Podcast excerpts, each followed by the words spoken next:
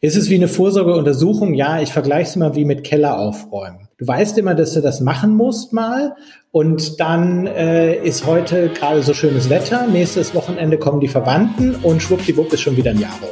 Payment and Banking, der Podcast aus der Mitte der Fin, Tech und Payment Branche mit euren Hosts André Bajorath und Kilian Thalhammer. Herzlich willkommen zum Payment and Banking Fintech Podcast. Heute haben Kilian und ich mal wieder einen Gast und äh, dieser Gast ist auch nicht das erste Mal hier, sondern er war schon mal hier bei uns. Boah, Till, wann warst du bei uns? Vor einem Jahr oder vor zwei Jahren? Oh, ich vermute eher zwei Jahre. Till, herzlich, herzlich willkommen im Payment Banking Podcast. Vielen Dank. Herzlich willkommen, André und Kilian. Hallo Kilian. Grüß euch. Kilian, worüber wollen wir sprechen? Bisschen über den Till und was er und Ventic so auf die Beine gestellt haben in den letzten ein, zwei Wochen. Also was man am Markt gesehen hat, ich glaube, es hat länger gedauert als ein, zwei Wochen, aber gesehen hat man es in ein, zwei Wochen. In der Tat. Also, worüber sprechen wir heute? Wir sprechen heute über, ist es Vantic oder ist es Vantic? Schon mal die erste Frage.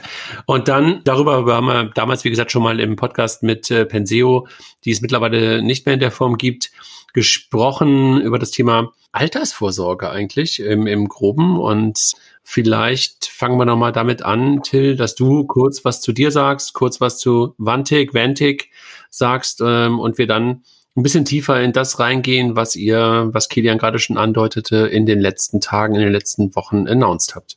Magst du vielleicht ganz kurz noch was zu dir sagen, Till? Klar, sehr, sehr gerne. Also erstmal Vantec. Also wir sagen immer Vantec. Aber also wer das lieber Englisch haben will, kann auch gerne Vantec sagen, aber eigentlich Vantec. Also ganz kurz zu mir.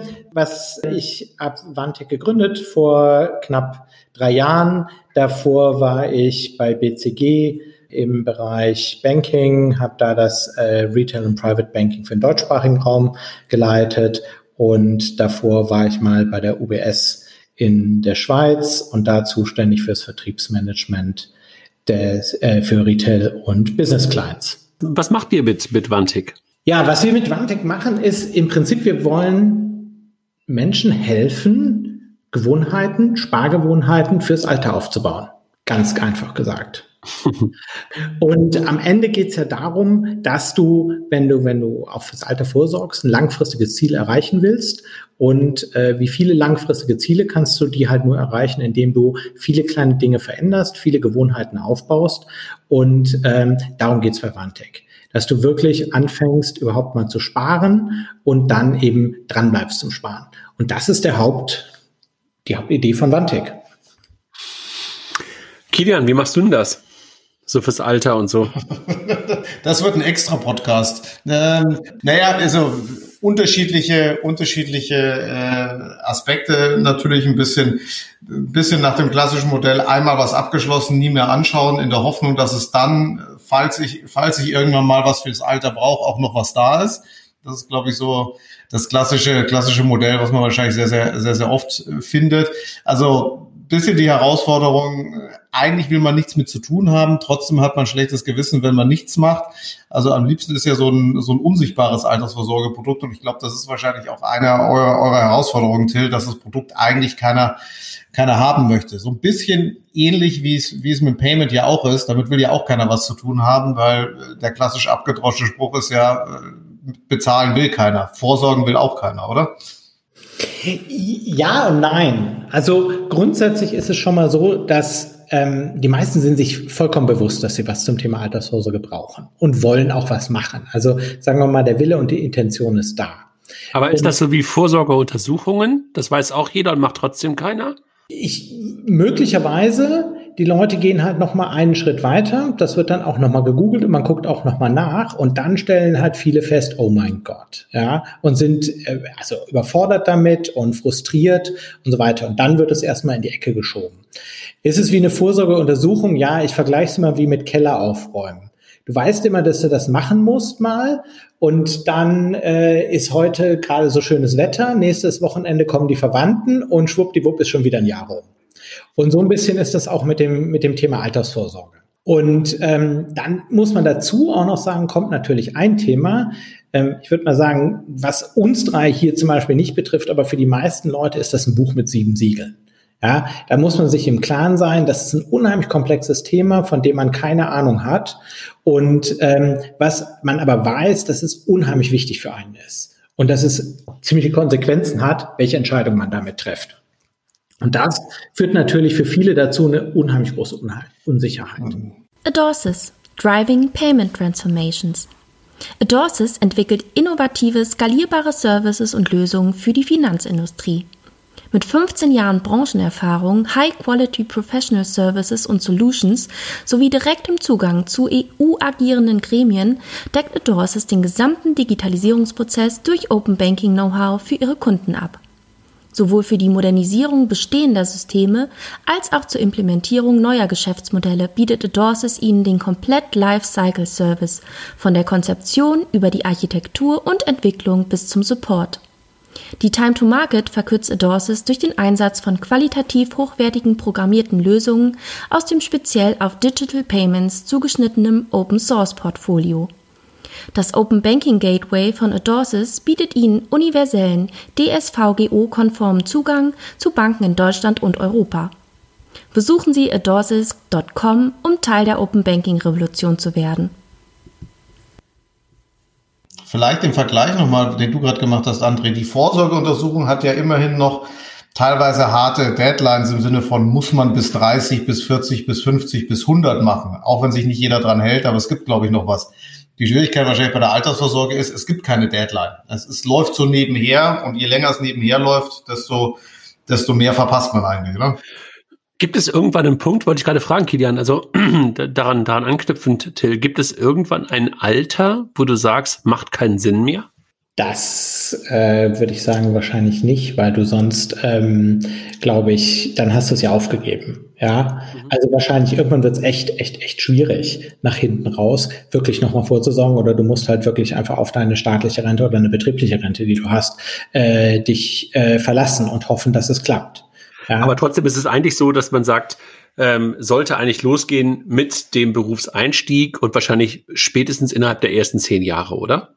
Absolut, genau, das ist auch der Punkt. Also wir sind ursprünglich mal gestartet und haben mal überlegt, kannst du eigentlich Studenten und ähm, Auszubildende ansprechen? Das macht keinen Sinn, ja, also weil da hast du einfach zu wenig Geld und äh, vollkommen andere Prioritäten. Was wir aber sehen, genau, wenn du quasi deine Ausbildung abgeschlossen hast, wenn ein Studium abgeschlossen hast, dass dann die Leute anfangen, so sich mehr damit zu beschäftigen, dann wird das Leben ja so ein bisschen ernster.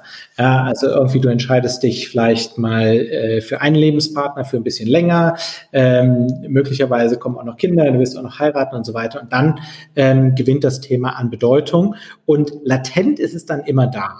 Das heißt, du bist so, ich nenne das so, äh, so einen passiven äh, Research machst du. Du liest dann auch mal einen Artikel darüber und so weiter und denkst mir, ah Mist, ich müsste es eigentlich machen. Ähm, und das ist das dann so, wo ähm, du eigentlich auch reinkommst zu sagen, hier, hier brauchst du eigentlich eine Lösung, weil ab dem Moment ist es dann doof, es aufzuschieben. Ja, weil du verlierst einfach brutal, äh, je länger du das dann weiter aufschiebst. Du hast gerade gesagt, ihr seid seit drei Jahren oder vor drei Jahren ein bisschen mhm. losgelaufen mit dem Thema. Magst du vielleicht ganz kurz nochmal Revue passieren lassen, was die Ursprungsidee war und was auch ein bisschen der Grund war, warum oder der Grund ist, warum wir jetzt zusammenkommen, weil ihr habt was Neues gemacht und ja. ähm, habt euch ein neues, mindestens Feature und vielleicht sogar mehr gegeben und vielleicht auch ein bisschen über die Learnings der letzten drei Jahre berichten und dann einfach auch, wie gesagt, zu dem Grund kommen, ähm, was ihr jetzt getan habt.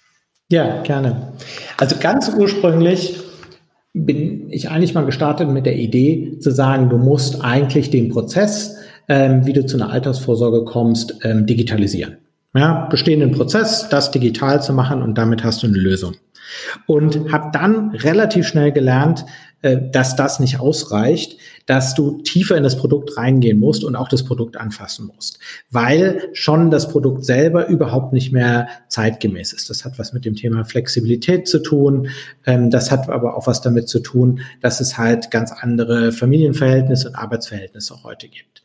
Und daraus ist dann das heutige, ich sag mal, Backbone von Vantic entstanden, ähm, was ein Fonds ist, der im Prinzip für mal jeder Mann und jede Frau eine breite Anlage ermöglicht, kombiniert mit der Tatsache einer Absicherung gegen ähm, Verluste, weil das war auch einer der wesentlichen Erkenntnisse, die wir dabei hatten, dass äh, das Thema Absicherung ganz, ganz wichtig ist und das, was du eingezahlt hast. Also wenn es um die Altersvorsorge geht, geht es vor allen Dingen darum zu sagen, ich kann nicht das, was ich mal gespart habe, verliere ich nicht.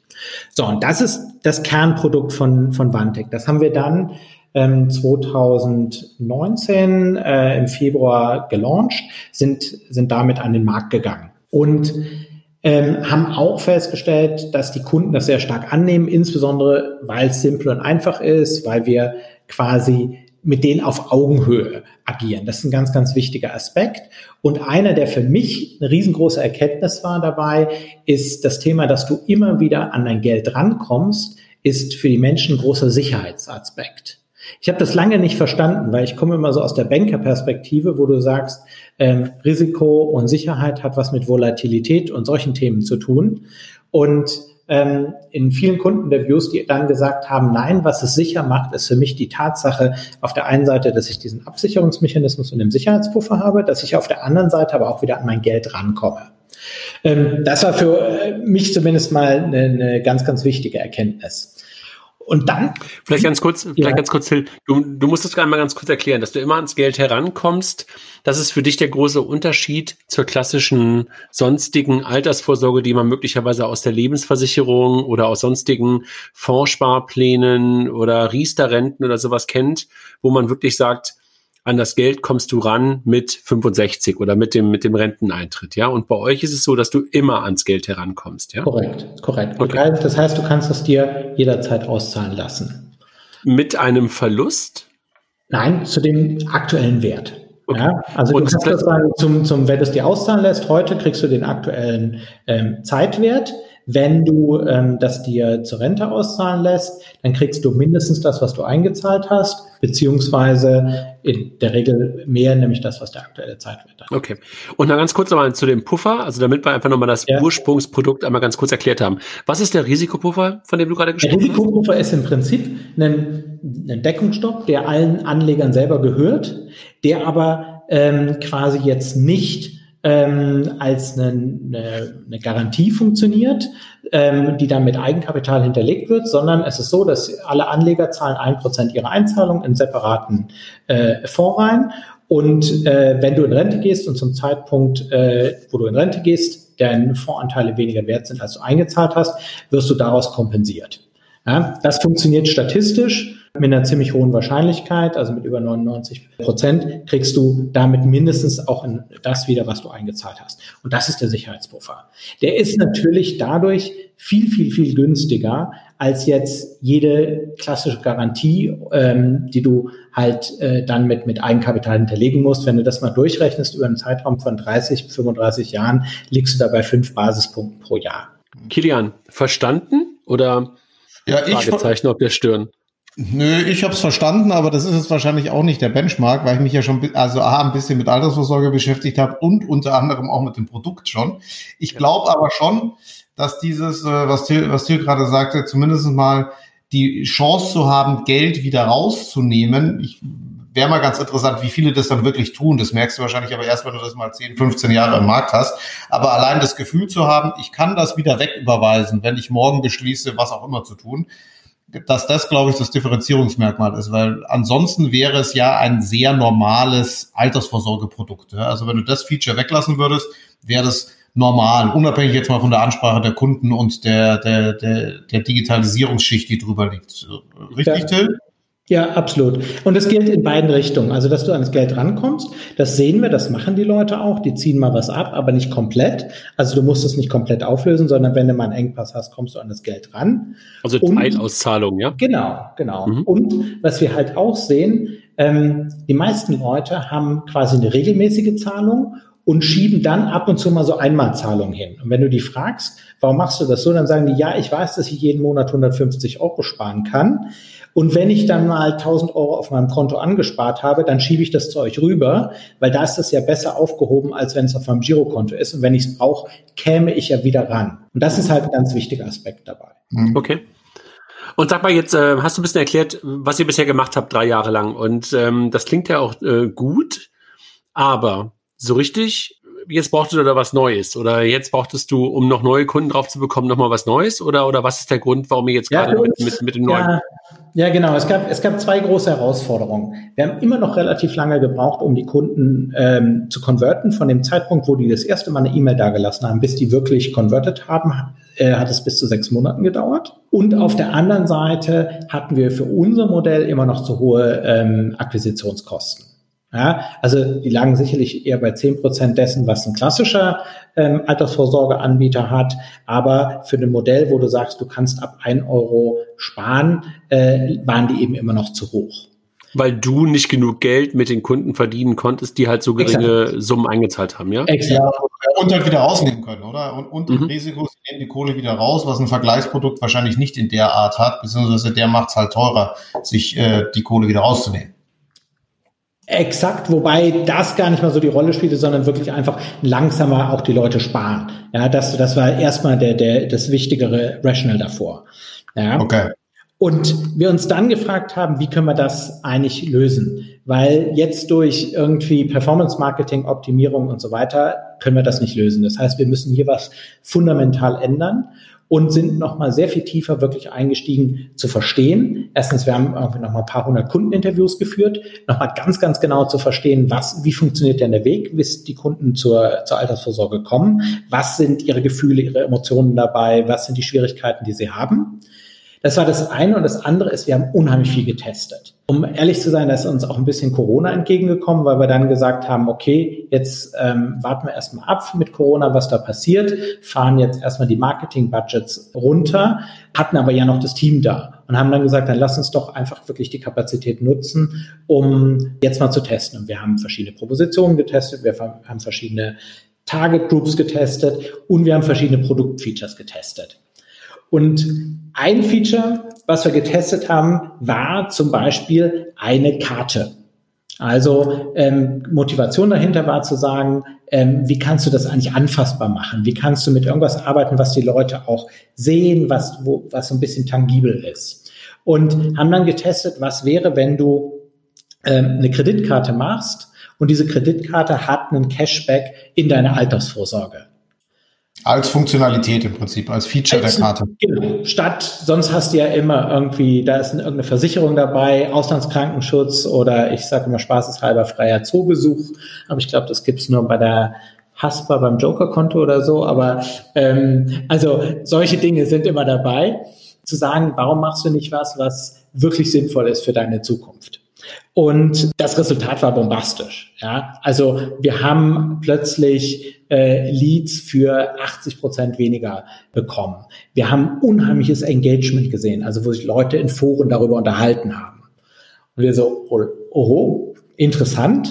Und dann haben wir mal geguckt, okay, ist das jetzt sozusagen One-Hit-Wonder? Und haben es mal ein bisschen variiert, mit verschiedenen Dingen getestet und so weiter und festgestellt, sehr, sehr, sehr konsistent. Egal wie du es drehst, da gibt es eine unheimliche Nachfrage. Und ähm, haben dann gesagt, okay, jetzt müssen wir mal überlegen, was heißt das denn eigentlich für uns? Und ähm, es gibt ja immer so das, die Aussage, du merkst, wenn du Produkt Market Fit hast. Und da muss ich sagen, das war so ein Ding, ja, offensichtlich, dieses Produkt hat offensichtlich direkt einen Product Market Fit. Ja, wo es, die Leute finden das von Anfang an super. So, und dann haben wir gesagt. Warum macht das heute keiner, Till? Gibt's das schon am Markt? Oder wenn du, wenn du, wenn du das Gefühl hast, ja. Da ist ein totaler Need da und die Leute springen sofort da drauf, könnte man ja eigentlich sagen, so, also wenn äh, jetzt so bombastisch neu geil ist äh, die, die Grundsatzidee ja jetzt auch nicht, wenn man mal ehrlich ist. Ja. Warum gibt's das heute nicht? Das ist eine gute Frage, weil vielleicht das eigentlich nicht zum Thema Altersvorsorge passt, aber das ist das, was es gerade attraktiv macht. Hm. Weil das ist ja plötzlich was, was du jeden Tag benutzt. Das ist was, was du, was eher transaktional ist, als es wirklich langfristig ist. Und ähm, damit ist es, wir, wir sind ja auch drei Jahre nicht drauf gekommen, ja, und wir sind ja auch lange nicht drauf gekommen, dass das so der Punkt ist, der, die oder andersrum angefangen. Die größte Hürde ist überhaupt erstmal anzufangen, ja, diesen diesen einfach mal zu starten und dass so ein Produkt dir helfen kann zu sagen, okay, ich starte mal. Ich weiß, dass das nicht ausreicht, aber damit habe ich mal was. Und das ist so, so ein positives Momentum, was du schaffst. Und ähm, ja, es ist halt ein bisschen aus einer Altersvorsorgebrille out of the box gedacht. Kilian, ja, genau. Ja, sag du.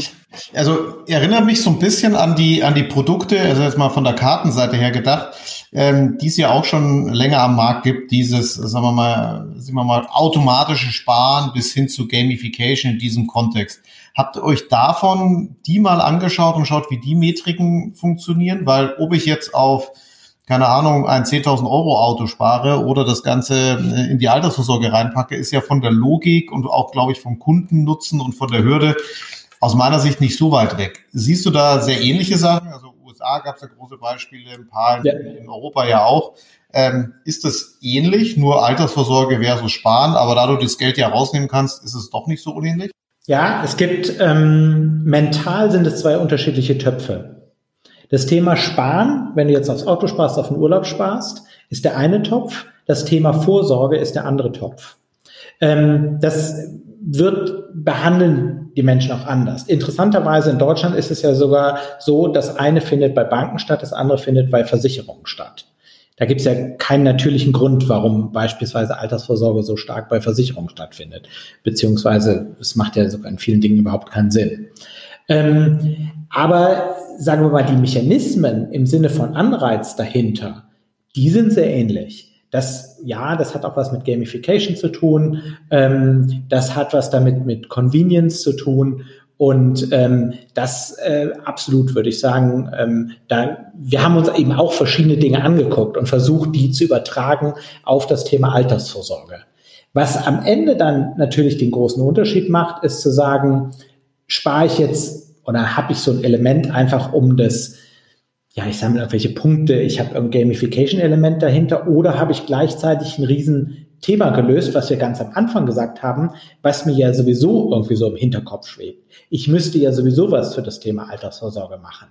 Und ich glaube, das macht einen Unterschied dann am Ende, dass ich sage, ich habe zwei Fliegen mit einer Klappe geschlagen. Wir haben das nämlich ausprobiert auch. Wir haben auch getestet zu sagen, okay, das ist jetzt hier eine Altersvorsorge, große Altersvorsorge drüber geschrieben, die funktioniert mit einer Kreditkarte, versus das ist eine Kreditkarte und dann klein darunter geschrieben, die hat eine Altersvorsorge dran gehängt. Es hat ziemlich ähnlich funktioniert. Das war für mich sehr interessant zu sehen. Wenn ich noch mal ganz kurz, also wir, haben, wir sind jetzt schon eingestiegen so ein bisschen in ja, in, in das Produkt sozusagen. Ja. Wenn du noch mal ganz kurz sagst, also was ihr euch überlegt habt in der ganzen Corona-Zeit und sowas, ähm, ihr brauchtet günstig oder ihr müsstet günstiger an Kunden herankommen, habt es mit der Karte gedacht. Wie funktioniert das? Der Kunde schließt eine Kreditkarte bei euch ab und dann, was passiert dann? Genau. Also erstens ist es keine Kreditkarte sondern wir haben, die Ursprungsidee war eine Kreditkarte und dann haben wir das mal mit Kunden gesprochen und die haben gesagt, ich will aber kein neues Konto eröffnen. Ich will, dass das auf mein Sparkasse, auf mein N26 oder DKB-Konto läuft. Außerdem ähm, will ich das sofort auf meinem Konto sehen. Ähm, was uns dann relativ schnell dazu geführt hat, okay, das braucht gar keine Kreditkarte sein, sondern das sollte eher eine Debitcard sein. Mhm. So. Und wie das funktioniert ist, du eröffnest äh, im Prinzip eine, du schließt eine, eine Debitcard ab, bekommst diese Debitcard, ähm, verbindest dein Konto damit. Ähm, das heißt, du brauchst, du hast kein separates Konto. Also wir wollen jetzt nicht die nächste Neobank werden. Ja? Das ist überhaupt nicht die, ähm, äh, die, die Zielsetzung, sondern ähm, du behältst dein äh, Konto bei deiner, bei deiner Bank, die du schon hast, und dann benutzt du das halt wie eine Kreditkarte, wie eine ähm, oder eine Girocard oder eben die, die Debitcard dann, äh, um damit Zahlungen zu tätigen. Und, und das heißt und automatisch ein Prozent in deine auf dein Wante-Konto. Okay. Und äh, wie fandest du die Kreditkarte? Jedes Mal per Lastschrift oder, oder musstest du sie auffüllen, prepaid? Oder wie macht nee, ihr das? Dies, dies ziehen wir ein. Ähm, da sind wir gerade technisch noch am gucken. Also entweder über SEPA, oder dass du das dann über PSD2 äh, halt äh, einziehen kannst direkt. PSD2 hätte natürlich den Vorteil, dass du ähm, das dann wirklich äh, direkt machen kannst und nicht diese ähm, paar Tage Verzug drin hast. Mhm. Kilian, kennst du das? Hast du das schon mal irgendwo gesehen, so ein Modell? Jetzt in Kombination mit Altersvorsorge habe ich es noch nicht, noch nicht gesehen. Ich habe mir gerade die Frage gestellt, ähm, also so ein bisschen aus Produktsicht wer ist Ross, wer ist Reiter an dieser ganzen Geschichte? Warum oder äh, aus welchem Grund kauft dieses Produkt einer, um daraus auch die Frage zu stellen, ist das jetzt eher eine Proof of Concept? Das heißt im Sinne von, ich habe jetzt mal ein anderes Vehikel genommen und dadurch die Altersvors das Altersvorsorgeprodukt zum Kunden gebracht. Und eigentlich ist es so ein bisschen entkoppelt. Das heißt, ich kann das Altersvorsorgeprodukt ja auch überall anders dranhängen. Oder ist diese Kombination mit der Karte wirklich zwingend? Ja, das heißt, eng verbunden und ohne Karte kein Produkt. Wie siehst du das, Till? Nee, es ist überhaupt nicht zwingend. Ja, es ist, sondern es ist eher für diejenigen, die sich schwer tun mit dem Thema Altersvorsorge, eine Möglichkeit da rein zu starten und zu sagen, guck mal, du kannst einfach hier anfangen und es tut überhaupt nicht weh. Ja, und das ist, oftmals ist es ja so der, der allererste Schritt überhaupt, wie wenn du dir vornimmst, irgendwie mehr Sport zu machen. Ähm, der, der, den ersten Schritt zu machen, der ist der wichtigste. Und genau diesen Punkt überwinden wir halt mit dieser Karte. Ähm, wer das nicht haben will, der kann ganz normal auch das Vantic-Produkt oder jedes andere Produkt natürlich nutzen. Ähm, die Karte ist quasi ein Angebot, ganz schmerzlos mit dem Thema Altersvorsorge zu starten. Ist die Karte kostenlos, Till? Die Karte ist kostenlos, ja. Okay. Und wer ist die Bank dahinter? Wer gibt sie raus? Da sind wir gerade noch mit verschiedenen Banken am Verhandeln und werden das in den nächsten Wochen announcen können. Aber das heißt, ich kann momentan noch nicht abschließen, sondern ähm, die Karte abschließen oder, oder habt ihr jetzt schon irgendwie einen Testpartner? Wir, wir, momentan läuft das mit einem Testpartner und äh, wir testen das gerade, haben ein paar hundert Testkunden drauflaufen, ähm, einfach um auch zu verstehen, wie verhalten die sich, ähm, auch um den Input zu kriegen der Kunden und ähm, verhandeln parallel, äh, mit wem wir das dann äh, dauerhaft machen werden. Okay. Hattet ihr, hattet ihr andere Ideen? Also du hast ja dein Problem vorher geschildert, warum mhm. ihr überhaupt so weit gekommen seid, gesagt, wir müssen jetzt äh, was anderes machen, Customer Acquisition zu teuer und so weiter. Gab es andere Optionen, die außer der Karte auf dem Tisch waren, die zu versuchen? Absolut, absolut. Also wir haben äh, viel auf dem viel geguckt im Bereich Education. Also nochmal viel stärker den Leuten zu helfen auf dem Weg zur Altersvorsorge. Das haben wir uns sehr, sehr viel angeguckt. Ähm, wir haben uns viele Dinge ähm, auch um das ganze Thema Gamification jetzt ohne die Karte angeguckt. Wir haben uns aber auch verschiedene Kommunikationsthemen angeguckt. Ja, wie, wie versuchst du das Thema Altersvorsorge anders drüber zu bringen? Also da haben wir wirklich einfach sehr, sehr, sehr breit getestet. Die Karte war, wie gesagt, eines von verschiedenen Tests. Ähm, sie war nur der Test, der wirklich rausstach vom, vom Ergebnis her. Till, verdienst du mit der Karte Geld, wenn du sie kostenlos rausgibst, weil du noch Interchange bekommst? Oder geht äh, einfach alles eins zu eins, was ihr noch daran hättet verdienen können, auch ähm, an den Kunden? Wir verdienen mit der Karte kein Geld. Okay. Dann erklär mal, wie, wie ihr Geld verdient du, hast vorhin, du hast vorhin gesagt, so ähm, uns kommt es immer darauf an, dass die Kunden nicht nur ein Euro einlegen, sondern irgendwie mehr Geld reinlegen. Das scheint ja irgend sowas wie Assets under Management oder sowas zu sein. Absolut, genau. Also sozusagen, wir nehmen einen Return on Assets under Management ähm, auf die ähm, auf das, was du was du an Guthaben hast und das ist ähm, der, die Hauptquelle, womit wir Geld verdienen. Was wir überlegen, ob es zukünftig noch mal so ein paar Premium Services geben könnte, Spielereien auch möglicherweise mit der Karte, aber das sind noch so Überlegungen, wo man mal austesten muss. Beziehungsweise haben wir eine riesen, riesen lange Liste, wo uns Kunden schon vorgeschlagen haben, was sie alles für Features gerne hätten, wofür sie auch gerne bereit wären zu zahlen. Also es ist ja immer wieder faszinierend, wie engagiert und motiviert Kunden sind und die die E-Mails schreiben, was sie alles geil finden und gerne hätten. Ist es für die Kunden transparent, womit du Geld verdienst und ähm, was sie an dich bezahlen? Also so ein bisschen so, wir haben ja heute, wir, wir, wir haben ja heute einen Artikel gehabt auf Payment und Banking vom, vom Nils, mit der, der mittlerweile der Nörgel Nils heißt, der sagte, ähm, geht weg mit den Provisionen und sowas. Ne? Ich glaube, Kilian, das war, glaube ich, der, die Überschrift. Ne? Ja, ähm, ja. Ist es den Leuten ähm, echt transparent? Also ähm, es, ist, es ist relativ einfach zu verstehen und, und insofern auch transparent. Also was, was wir nehmen, ist äh, ein äh, Prozent der Assets under Management und dazu kommen die Kosten, die im ETF liegen, die liegen bei 20 Basispunkte. Ja, das sind, das sind die Kosten und da ist sozusagen, das ist eine All-In-Fee, da ist alles drin, da ist auch das Konto drin. Ich, ich frage mich immer so ein bisschen, äh, transparent ist das eine, wie wichtig ist das denn eigentlich? Vor allem bei so einem Produkt, das ja eher darauf ausgelegt ist, dass es unsichtbar läuft, dass es nebenher läuft und das über die lange der, äh, Länge der Zeit läuft. Ja? Habt, habt ihr da ein Gefühl, Till, wie wichtig das den Kunden ist? Oder schreibst du denen einfach was hin und sagst, hier, ihr seht es transparent, aber ob da jetzt ein Prozent steht oder zwei oder 0,5, macht eigentlich keine, keine, keinen Unterschied, sondern wichtig ist die Transparenz. Spannende Frage. Ähm, genau wie du sagst, das spielt jetzt keine so Riesenrolle. Ja, das ist ähm, am Ende kommt, ist das Thema Sicherheit am wichtigsten, dann kommt das Thema Flexibilität und dann kommt erst Rendite und dann kommen erst Kosten.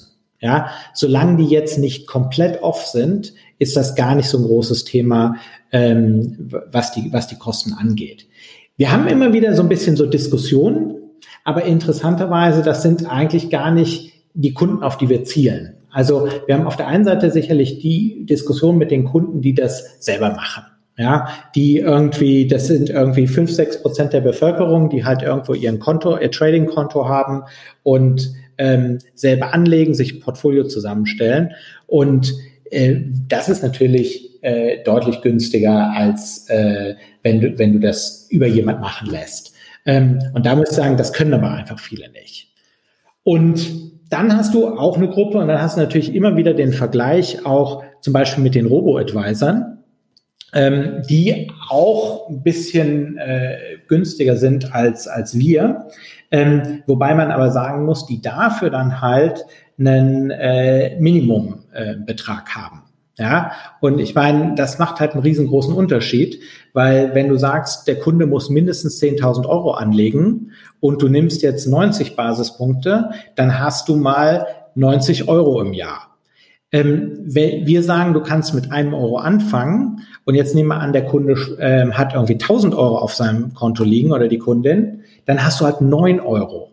Die Kosten sind exakt die gleichen. Ja, also eine Kundin, die 1000 Euro da liegen hat versus äh, eine, die 10.000 oder 100.000 da liegen hat, kostet ja nicht unterschiedlich.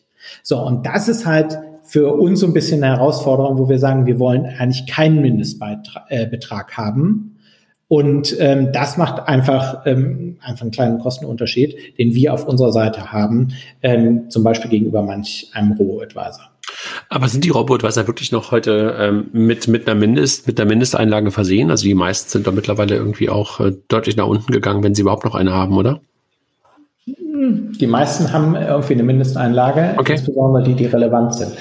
Okay, aber sag mal nochmal, aber auf, auf, das gleiche Thema ähm, eingehend. Und du hast gerade gesagt, ähm, die Menschen, die selber anfangen, ihr eigenes Portfolio zurecht, ähm, sich äh, zurechtzulegen. Hast du dich ein bisschen gewundert und vielleicht auch ein bisschen geärgert darüber, was jetzt auch so während Corona mit den ganzen Trading-Apps passiert ist, wie die abgegangen sind, wie Schmitz Katze, hättest du dir nicht auch gewünscht, dass alle Menschen, die plötzlich zu Hause gesessen haben, auch plötzlich ihren Keller aufgeräumt, im übertragenen Sinne sich um die Altersvorsorge gekümmert hätten? Also aus unserer Sicht wäre das natürlich nicht schlecht gewesen. Ähm, das ähm, Search-Volumen hat sich nicht verändert zum Thema Altersvorsorge. Wir hatten mal so einen schönen Graph in einem, in einem Board-Meeting, wo wir äh, Altersvorsorge versus Klopapier mal gegenübergestellt haben. kleiner Exkurs. Übrigens, äh, nach Altersvorsorge sucht man Montag bis Donnerstag. Mhm, äh, das geht brutal runter am Freitag, da beschäftigt man sich schon mit dem Wochenende und am Wochenende hat man gar keinen Bock auf die Altersvorsorge. Mhm. Ähm, aber um auf deine Frage zu kommen mit den, mit den Trading-Apps, das ist halt eine ganz, ganz andere Zielgruppe. Also erstmal ist so ein bisschen, mache ich großes Fragezeichen hinter dem Thema Boom. Ähm, das, was bedauerlicherweise ist das Thema Wertpapierbesitzer im letzten Jahr ähm, um 600.000 zurückgegangen. Da sind jetzt ein paar 100, 150.000 oder was weiß ich auch immer dazugekommen. Ähm, aber ähm, ja, am Ende entsteht, wächst dieser Markt nicht. Ja, und ähm, das ist ähm, eher bedauerlich, weil es ist ja gut, wenn sich Leute damit beschäftigen und, und das auch selber machen. Also das finde ich ja, finde ich ja grundsätzlich gut, ob das jetzt wirklich ein Trading sein muss oder ob das eher eine, eine langfristige Anlage ist. Aber ähm, auch wenn sich das brutal verbessert, ähm, das sind momentan maximal 15 Prozent der Bevölkerung. Ähm, die 85 Prozent restliche Bevölkerung, die haben gerade ein Riesenproblem. äh, was machen die mit dem Thema Altersvorsorge? Und das sind die, auf äh, denen, denen wir versuchen, eine Lösung zu bieten. Okay, weil über, über die reden momentan irgendwie alle, ne? Also über das Thema Trading-Apps und, und das heißt jetzt Trade oder oder oder Robinhood und sowas, da reden gerade alle drüber. Und ich habe das Gefühl, ähm, du magst recht haben, dass momentan die Depots, also da wirst du recht haben und du wirst besser in den Zahlen sein, ähm, in Summe nicht ähm, oder netto nicht gestiegen sind, ähm, die Anzahl der der, der Wertpapierbesitzer. Ähm, aber es fühlt sich gerade anders an, ne? Also so in der öffentlichen Wahrnehmung. Ich weiß nicht, Kilian, wie du es gerade wahrnimmst. Ja, also es fühlt sich, es fühlt sich auf jeden Fall an. Und natürlich spielt da der, der Boom, den wir haben, so ein bisschen rein. Also äh, wie gesagt, äh, Aktien oder aktienähnliche Produkte steigen seit Corona-Krise in, ja interessanter interessanterweise und da passt halt ganz gut rein. Aber ich bin mir nicht sicher, ob das nicht ein Boom in unserer Bubble ist, so ein bisschen, ob das in der breiten Bevölkerung noch so angekommen ist, kannte ich jetzt noch nicht so ganz unter, mhm. würde ich nicht unterschreiben. Das glaube ich auch. Ich glaube, dass okay. das schon ziemlich, äh, ziemlich Bubble ist. Das darf man nie unterschätzen. also ja, das ist, das ist echt schwierig. Das ist auch für uns eine riesengroße Herausforderung. Ich meine, für uns ist klar, was ein ETF ist. Für uns ist klar, wie Rendite aussieht, was Volatilität ist und so weiter. Das ist für die Mehrheit der Menschen nicht klar. Ähm, die wissen es nicht und die wollen es auch überhaupt nicht wissen. Ja, das muss man sich immer sehr, sehr bewusst sein. Die wollen ja überhaupt gar keine Finanzexperten werden.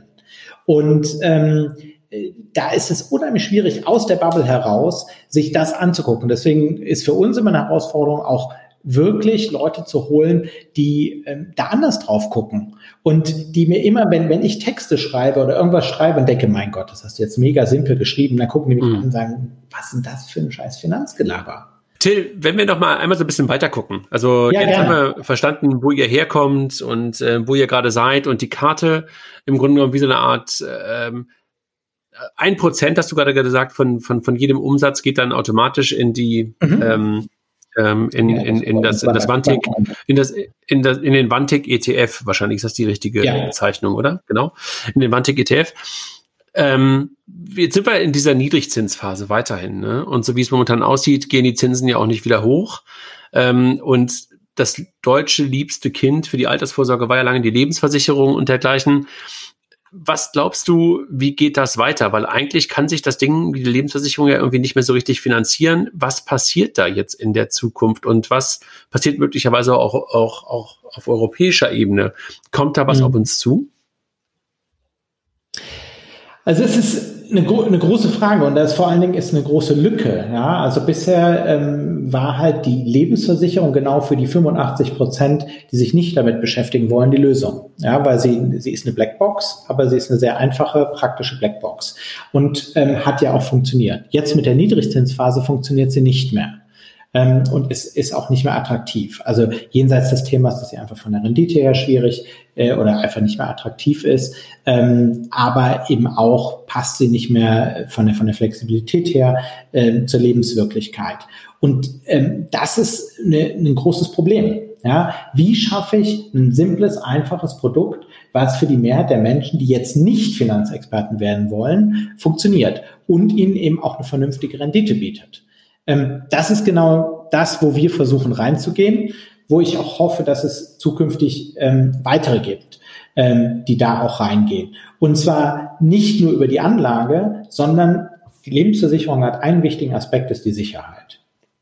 Und ich hatte es vorhin schon kurz angedeutet, wenn du Menschen fragst, was ist am wichtigsten, wenn es um die Altersvorsorge geht, ist das Thema Sicherheit. Das heißt, dieses Thema, ich kriege zurück, was ich reingezahlt habe. Das heißt, und da brauchen wir neue Lösungen. Die Allianz hat gerade angekündigt, dass sie die Beitragsgarantie, die hundertprozentige, in Zukunft nicht mehr machen wird. Und ähm, das wird natürlich den Markt brutal verändern. weil die Allianz, weil die Allianz der größte ist in dem Feld. Ja. Mit weitem Abstand, ich glaube 25 Prozent Marktanteil oder so.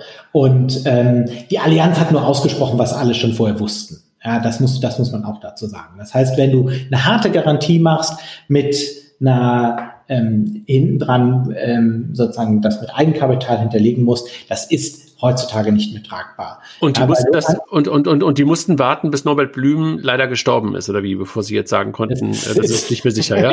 ja, wobei, wobei Norbert hat ja nicht gesagt, die Allianz ist sicher. Ich weiß, aber du, ihr wisst, was ich meine. Eine interessante Koinzidenz wahrscheinlich. Aber das ist, das ist, das ist wahrscheinlich sehr interessant. Ja, die, die haben sich lange schwer damit getan. Die haben vorher schon äh, diese Produkte weniger verkauft auch. Aber für die Menschen ist es halt brutal wichtig. Und deswegen ist es umso wichtiger, dass es wirklich auch Alternativen gibt. Ich meine, das, was wir machen mit dem Sicherungsmechanismus, ist eine Alternative. Ähm, es gibt noch andere ähm, Möglichkeiten mit Lifecycle-Modellen und so weiter. Das Wichtige ist aber, dass ähm, es überhaupt diese Modelle zukünftig gibt, weil die Leute brauchen was ganz Einfaches und was Sicheres. Das ist das, was die, was die Mehrheit ähm, der Menschen sucht für ihre Altersvorsorge und ähm, das gibt es momentan ganz, ganz wenig im Markt.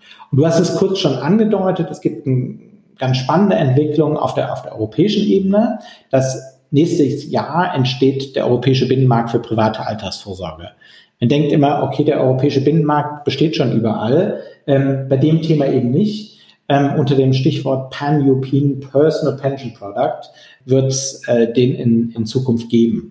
Und die EU hat zwei große Dinge gemacht. Also ich finde es recht fortschrittlich, was die wirklich gemacht haben, weil da auch sehr, finde sehr positiv überrascht auch, ähm, wo da weiter gepusht wurde. Auf der einen Seite, auf der Produktseite eben die Öffnung für alternative ähm, Absicherungsmodelle für die Beiträge ähm, eine Thema, was, was sie gepusht haben. Und ähm, auf der anderen Seite eben das Thema ähm, Verbraucherschutz beim Thema Kostdecke und ähm, gleichzeitig aber eine Minimum Requirements, wenn es an das Thema Beratung geht ähm, und an das Thema Sicherheit geht. So, und da wird, glaube ich, kann das den Markt relativ viel verändern, weil es erstens die Chance eröffnet für neue Dinge und auf der anderen Seite natürlich die Frage ist, ob diese Kombination aus erhöhten Anforderungen mit gedeckelten Kosten es einen Push für das Thema Digitalisierung geben kann. Gibt es sowas wie ein äh, ähnliches Produkt, wie, wie, wie du es hast, wie ihr es macht, ähm, in Europa? Oder sind die Altersvorsorgeprodukte in Europa super heterogen? Zwei verschiedene Fragen, ich weiß. Grundsätzlich sind sie relativ heterogen, weil sie sehr national sind. Ja? Mhm. Es gibt, also es gibt Staaten, da gibt es überhaupt keine privaten Altersvorsorgelösungen. Ähm, es gibt Staaten, ähm, da gibt es sehr klare, das ist dann sowas wie ein Riester ähm, hier in Deutschland. Ähm, dann werden die aber steuerlich sehr unterschiedlich behandelt. Ähm, es ist ein ziemlicher Flickenteppich. Ähm, es gibt erstaunlich wenig im Thema Innovation beim Thema Altersvorsorge. Also ähm, dass dafür, dass es so ein riesen, riesen Problem ist, ähm, gibt's ziemlich, ziemlich wenig. Und ich, ich kann nur Hypothesen haben. Also auf der einen Seite spielt sicherlich eine Rolle, dass es ein starkes Thema ist, was momentan bei Versicherungen liegt. Ähm, und das Thema Versicherung halt natürlich regulatorisch ganz andere Anforderungen hat als das Thema Bank. Also ich muss ja irgendwie, wenn ich eine Versicherung gründe, erstmal einen Kapitalstock in einer achtstelligen äh, Summe hinlegen. Das ist natürlich eine Hürde, wenn ich es aus der Versicherungsbrille betrachte. Wenn, wenn, man, wenn man sich die Versicherung selber anguckt, ähm, habe ich immer das Gefühl, die sind sehr stark davon getrieben, dass sie halt eine riesen Vertriebsorganisation haben, die eine sehr, sehr, sehr große Macht hat und sämtliche Innovationen in das Thema Digitalisierung äh, verhindert, muss man, muss man auch so sehen. Ähm, also warum sind die Versicherungen 20 Jahre hinter den Banken? Auch deswegen. Und am Ende, weil es gerade ein sensibles Thema ist, auch der Staat ähm, da keinen unbedingt positiven Einfluss hat. Also mein, mein liebstes Beispiel ist das Provisionsabgabeverbot. Also ein wesentlicher Treiber ja für Innovation ist ja das Thema, dass ich was günstiger mache, dass ich effizienter bin, das günstiger mache und den Menschen dann äh, einfach äh, den besseren, sogar idealerweise sogar einen besseren Service günstiger anbiete. In der Versicherungsbranche ist das verboten. Ich darf, wenn ich eine Provision von einem Produkthersteller bekomme, sie nicht an den Kunden weiterreichen. Ich glaube, es gab irgendwie mal ein Fintech in München, das das gemacht hat. Und das hat die BaFin denen verboten. Das heißt, es gibt sozusagen ein vom Regulierer ähm, gesichertes System sozusagen, ja. Des Preissystems. Mhm. Äh, und gibt es dafür einen guten Grund? Also, du hast ja gerade eigentlich gesagt, dass es den nicht gibt, aber gibt es, wenn du, wenn man sich einmal kurz in die andere Richtung äh, oder in die Schuhe des anderen sozusagen begibt, Ähm, sagt man das so? Ihr wisst, was ich meine. Ja, ähm, ja. ähm, Gibt es da irgendwie einen guten Grund für? Also ich kann jetzt böse behaupten, eine gute Lobby der Versicherungsbranche. Das ist ja kein guter ähm, Grund. Das ist ja, das, das ist ja nur gutes Ergebnis. Das ist ja, das ist ja nur sozusagen gute Arbeit geleistet auf einer genau, Seite. Genau. Also es, es gibt eine gute Intention und das ist das Thema Beratung, dass man sagt, das ist ein wichtiges Thema, es muss beraten werden. Und ähm, da gibt es so eine Kernüberzeugung, dass das nicht digital stattfinden kann. Ja, und das ist, die hat sich, glaube ich, in der Branche sehr festgesetzt und die hat sich ähm, auch zum Teil in der Politik festgesetzt. Also im Grunde genommen sozusagen der Hintergedanke, dass ja keine Druckerkolonne sozusagen herläuft und sagt so, okay, du kriegst es bei mir billiger und dafür kriegst du Scheiße sozusagen. Ja, na nicht mal die, sondern eher die Sache zu sagen, dass du, dass die Drückerkolonne wird ja positiv gesehen, dass es ähm, Beratung ist. Also das ist ja in Deutschland so, dass du sagst, also das ähm, wird ja, hier wird eine Verkaufstruppe als Beratung ausgegeben. Sorry, aber das, das ist so. Das ist wie wenn du sagst, das ist nicht ein Autoverkäufer, sondern ein Autoberater. Ähm, das heißt, äh, wenn ich in einen äh, VW-Autoladen äh, gehe und äh, dahin gehe und glaube, der berät mich, der will mir was verkaufen. Und das Machst ist, du das nicht? Ja, genau. das so also, das ist halt so ein bisschen immer, immer, immer die Problematik und zu sagen, auch, ich glaube, da fehlt auch vielen das Verständnis, ähm, dass das ist auch eine Hürde beim Thema Altersvorsorge. Also wir haben mit vielen Kunden gesprochen, die gesagt haben, ich will nicht zu einem, in Anführungsstrichen, Berater, weil der kann mir alles erzählen. Ich verstehe das nicht und da fühle ich mich schlecht, da fühle ich mich, irgendwie gibt es so eine Informationsasymmetrie und ähm, der kann mir alles aufschwatzen. Und deswegen gehe ich da nicht hin. Und ich glaube schon, dass das Thema wirklich das Digital, wo du wo die Menschen auch das selber machen können, ein wichtiger Schritt wäre. Bisher hat nur keiner in das Thema rein investiert. Also das ist eine Lücke, wirklich gute digitale Beratung. Und vielleicht kann wirklich das Thema Europarente und äh, was die EU-Kommission da gerade vorantreibt, ein Katalysator dafür sein. Okay. Ich habe noch eine Frage, ja. äh, Kilian. Du, du, du hast auch gerade Luft geholt.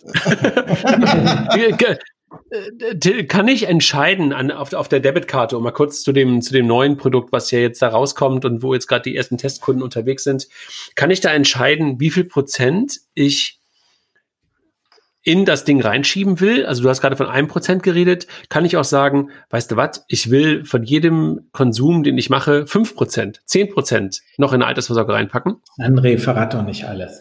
Nein, ähm, das ist, ja, also genau, noch nicht aber genau in die Richtung wird es gehen. Ja, also wir, genau solche Dinge werden wir, sind wir gerade am überlegen. Also kannst du noch weiter, aber genau auch die Dinge sind von Kunden gekommen, haben wir auf der Agenda gehabt. Du bringst es jetzt auch, das ist das naheliegend. Der nächste Schritt, dass ja, ich sage, ich, du kannst so ein Aufrunden oder ich kann noch mal ein Prozent so ein Top-up machen. Ähm, genau, genau solche Dinge ähm, sind einfach der nächste Schritt. Und dann kommst du nämlich auch aus einem Thema, was dann wirklich relevant wird, wo du anfängst, relevante Summen zu sparen, in einer Art und Weise, die gar nicht wehtut. Mhm. Kilian. Meine Frage, ganz andere Richtung. Hat jemand wie Amex schon angerufen? Nein? Also im Sinne. Was meinst du mit jemand? also die Frage geht so ein bisschen in die Richtung, ähm, denkt ihr darüber nach, das Produkt jetzt sehr stark auch mit anderen zu bündeln, die gegebenenfalls schon Reichweite haben oder in der Zielgruppe unterwegs sind? Also auf der einen Seite geht es ja so ein bisschen aus der Kreditkartenwelt, die ja ein Produkt, das der Kunde nicht so sexy findet, die ja versuchen, durch andere Sachen aufzuhübschen. Daher das Amex-Beispiel. Oder auf der anderen Seite auch wie äh, ein Scalable, der ja sehr großen Teil seines äh, Volumens ja nicht im Direktvertrieb macht, sondern über Partnerschaften wie der, der ING oder zwei, drei andere, die die auch noch haben. Glaubst du, in die Richtung kann es gehen oder wie, wie steht ihr denn dazu? Oder ist immer Ventic first oder Vantic? Du nicht unbedingt. Also wir werden, ähm, wir, wir sind da komplett offen. Jetzt im ersten Schritt wird es sicherlich so sein, ähm, dass es, ähm, dass es sehr stark Vantic First ist, einfach auch um, um, um eine Marke aufzubauen, ähm, um, um sich auch zu fokussieren, um ganz ehrlich zu sein. Ähm, wir sind natürlich auch in Kontakt mit den, mit den Kartenanbietern. Also ähm, die finden es auch ein sehr spannendes Thema und, und kriegen da auch viel, viel, viel Support, muss man sagen. Ähm, aber auch jenseits dessen kann man sich extrem viel vorstellen, ähm, wie man damit jemand äh, mit verschiedenen zusammenarbeiten kann. Also da haben wir auch schon Ideen und ähm, sind auch, auch in Zukunft offen. Ich sage immer, es als Startup an die Ideen, an der Menge Ideen scheitert es nicht. Die Herausforderung ist, dass du dich auf ein paar konzentrierst und idealerweise die richtigen.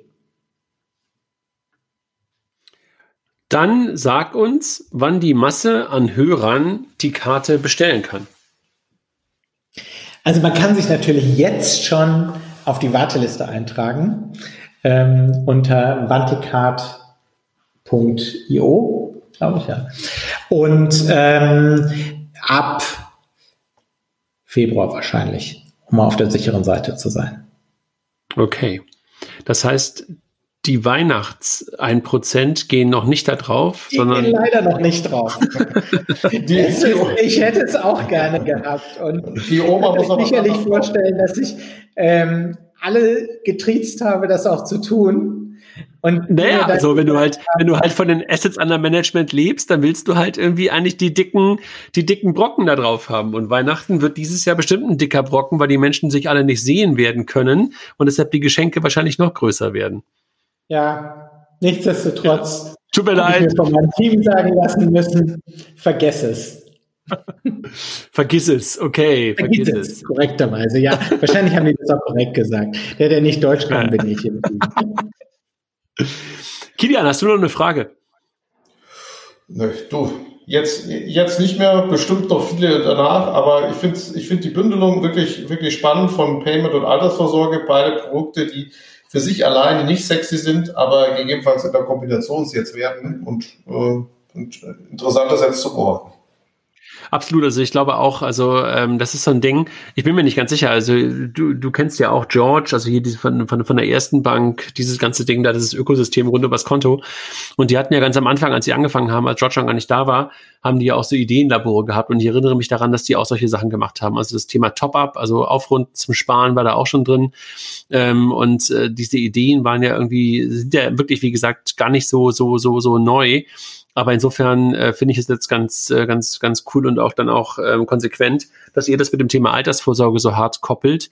Und diese Einfachheit in dieser Regel zu sagen, ein Prozent gehen erstmal sofort da rein, ist, glaube ich, super. Das kombiniert mit eurer weiter vorhandenen Flexibilität des Geldes. Ich glaube, das ist etwas, was ich verstehe, dass die Leute bis dahin gesagt haben, die Sicherheit in der Altersvorsorge kommt aus der Versicherung, ne? Ähm, und bei euch kommt die Sicherheit halt eher daraus, dass ich es immer da rausnehmen kann. Das ist, glaube ich, echt eine ganz schöne Kombination. Also, dass man wirklich eher spart, ähm, weil man halt immer, wieder darauf zugreifen kann, aber dass dann trotzdem wirklich so einfach wie möglich macht und gar nicht immer daran denken muss, äh, sondern wirklich das mit jedem Umsatz äh, passiert, finde ich auch echt eine, eine gute und spannende Idee. Till, danke für die späte, für die späte Stunde, dass du, dass du nochmal zu Gast warst. Ich glaube, du hast heute einige Investorengespräche hinter dir. Ich hoffe, die waren mindestens so lustig wie unsere Runde und noch erfolgreicher als unsere Runde. Danke dir nochmal, Kilian. Ich überlasse dir das Schlusswort. danke dir, danke dir. Ähm, ja, auch, ähm, auch nur von, von meiner Seite fand neues Thema. Bei uns kommt manchmal das Thema Insurance, Insurtech, wo ich ja jetzt auch die Altersvorsorge reinpacke, so ein bisschen, bisschen zu kurz. Deswegen finde ich es gut, dass wir darüber jetzt nochmal gesprochen hatten und so eine Kombi haben wir selten. Ja, war ein guter Abend und ein gutes Gespräch. Danke an euch. So, Till, jetzt hast du nochmal die letzte, die, die letzte Minute. Nein, ganz, ganz herzlichen Dank euch. Ähm, hat, viel, hat viel Spaß gemacht ähm, und äh, ich hoffe ähm, auch, dass wir so ein bisschen Einblicke in das Thema, ähm, wie wir darüber denken und wie das zustande gekommen ist, gegeben haben.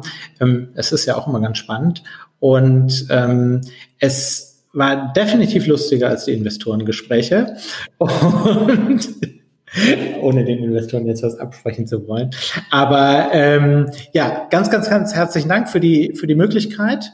Und ähm, vielleicht ergibt sich ja dann mal die Möglichkeit äh, zu sehen, dass wir vielleicht nicht zwei Jahre warten, sondern in einem Jahr nochmal drauf gucken und gucken, wie sich das dann entwickelt hat.